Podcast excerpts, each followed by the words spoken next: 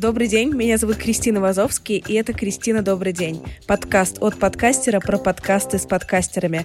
Каждую неделю я приглашаю в гости создателей моих любимых русскоязычных подкастов, расспрашиваю их про то, как они начинали и как устроен их подкастерский быт. А еще собираю рекомендации, на какие передачи нужно подписаться прямо сейчас. Я хотела сказать вам спасибо за то, что вы слушаете подкаст, за то, что вы поддерживаете меня на Патреоне, что вы ставите комментарии, оценки, подписываетесь на нас в социальных сетях и репостите все в сторис. Мне дико приятно. Правда, ваша поддержка очень-очень важна.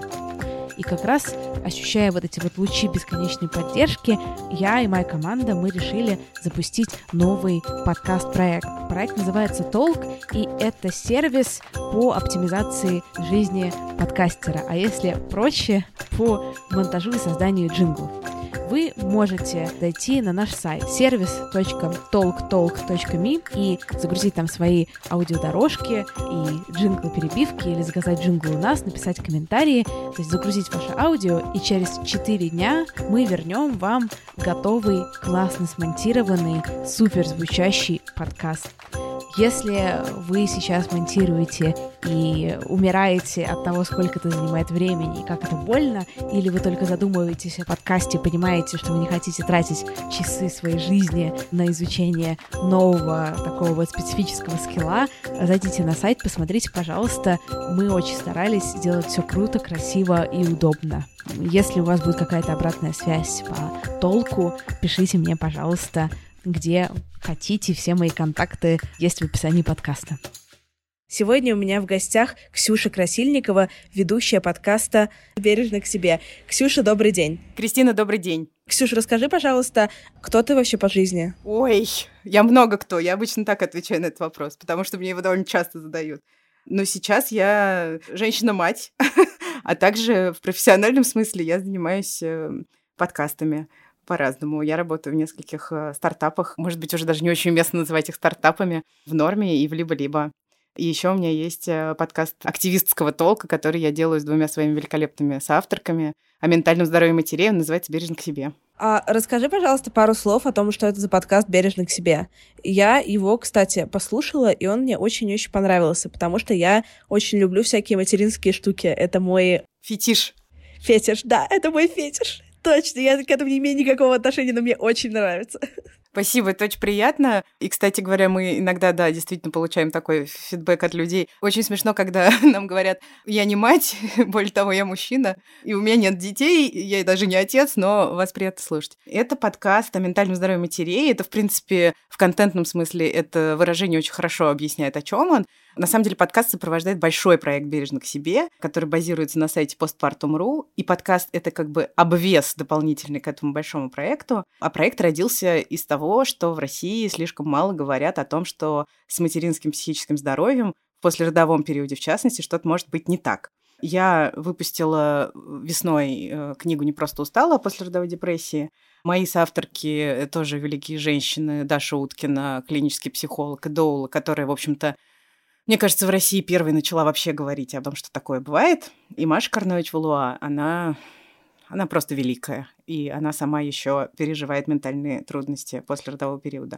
Вот, и подкаст наш, как мне кажется, он, честно говоря, довольно спонтанный и не слишком профессиональный, и мы не стремимся его делать прям супер классным и выверенным, но мне кажется, у нас получается классный разговор, потому что это каким-то чудесным образом, при том, что мы все довольно замороченные поэтическим вопросом женщины, у нас получается стендап о депрессии. И он при этом никого как мне кажется, не обижает. Во всяком случае, нам никто еще не говорил, что им было бы обидно. Потому что мы шутим, и иногда, может быть, даже не следим за берегами, когда шутим. Но получается, правда, неплохо. Хотя, опять же, не сказать, что мы как-то вот сильно прям по-настоящему заморачиваемся. Но то, что выходит, нам нравится.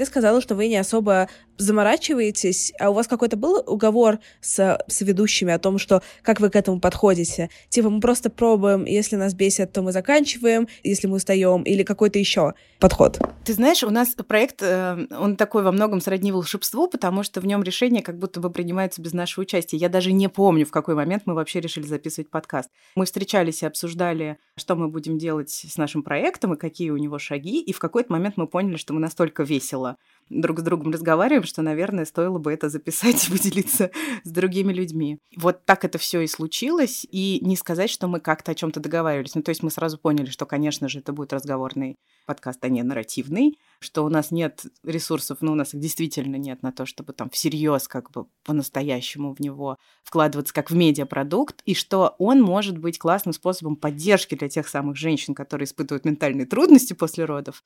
И, в общем, так оно и получается, потому что женщина в послеродовом периоде — это человек, который, во-первых, находится в социальной изоляции, во-вторых, если у нее есть там бэби-блюз или, не дай бог, послеродовая депрессия, то она, скорее всего, не имеет достаточной поддержки, а подкаст за счет того, что он разговорный, за счет того, что мы вроде как на короткой ноге друг с другом и со всеми слушательницами, он создает вот это ощущение дружеской беседы. В принципе, наверное, это любому подкасту свойственно, но просто если ты мать, запертая в четырех стенах, э, или там гуляющая с коляской по одному и тому же маршруту, это может очень здорово разнообразить твой быт, и выступить для тебя каким-то источником, ну, не знаю, веселья, радости, а еще всякой разной полезной информации, потому что, конечно, мы там говорим о каких-то ну, вполне конкретных специальных вещах, типа как сочетать антидепрессанты грудное вскармливание или антидепрессанты и алкоголь. Это дикий зачет, потому что появляются подкасты про материнство, появляются даже хорошие подкасты про материнство потихонечку, но они все равно все, даже если они довольно реалистичные,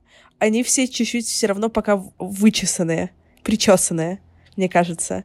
А у вас такой, ну, я имею в виду с точки зрения, что давайте все-таки мыслить позитивно. А у вас вы как бы мыслите позитивно, но очень реалистично. Ну да, мы, у нас много чернухи. Мы сами это формулируем себе как сочетание задора с чернухой.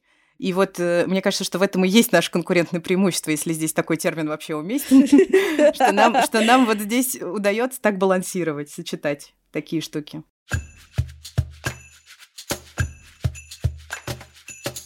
Расскажи, пожалуйста, про рекламу в подкастах. Реклама в подкастах, э, на мой взгляд, это то, куда должны сейчас, э, сверкая пятками, бежать все бренды. И многие бренды, которые более или менее разбираются в современной информационной картине, они уже сверкают пятками в этом направлении, за что я им очень благодарна. Понятно почему. Потому что подкасты становятся все популярнее и будут, я очень на это надеюсь, и все мы на это надеемся, становиться все веселее, разнообразнее, интереснее. И это пока еще сравнительно недорого часто это бывает очень хорошее попадание в целевую аудиторию, потому что можно хорошо описать людей, которые слушают тот или иной подкаст.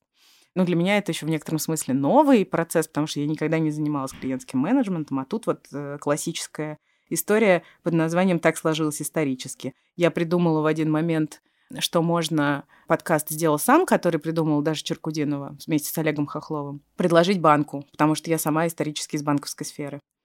И, в общем, все получилось. Мы пришли, пропичили, и у нас его купили. И потом а, уже стала развиваться моя карьера в этом мире подкастерском. И в итоге я присоединилась к команде либо-либо с теми же компетенциями. Хотя здесь я тоже еще помимо клиентского менеджмента занимаюсь продюсированием нескольких подкастов.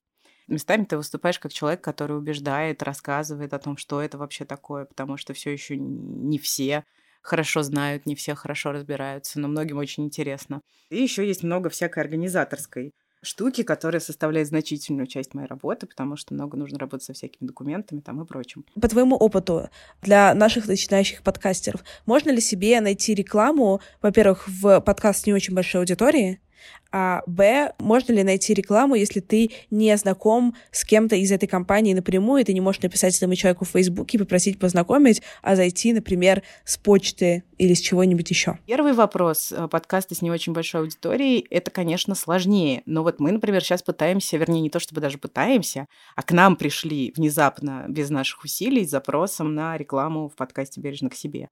Я надеюсь, что из-за того что-то выгорит. Пока вообще свеженький, и мы не, не то чтобы занимаемся его продвижением отдельно. и у него не слишком большая аудитория, хотя, в общем, она больше, чем мы могли ожидать. Поэтому тут тоже, наверное, во многом это зависит от везения, от перспектив, от того, как именно у тебя сложится взаимодействие с этим твоим потенциальным клиентом, который может дать тебе денег с рекламой вместе со своей. Но в целом, конечно, если аудитория небольшая, то это сложнее, потому что люди, которые работают в маркетинге и рекламе, привыкли разговаривать на языке цифр, и привыкли ориентироваться на количество прослушиваний как основное мерило эффективности вложения своих средств. На второй твой вопрос ответ «да, можно», но это во многом, конечно, фактор везения.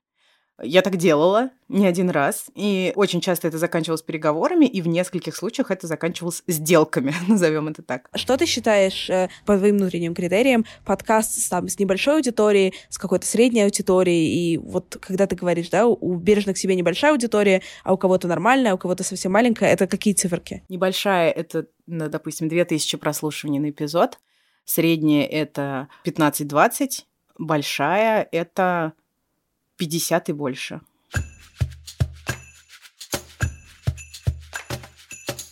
Порекомендуй, пожалуйста, три своих любимых подкаста. Это моя любимая рубрика. И расскажи в двух словах, о чем они и почему они классные. Мой любимый зарубежный, скажем так, подкаст это Heavyweight, который ведет человек по имени Джонатан, которому я испытываю чрезвычайно нежные чувства.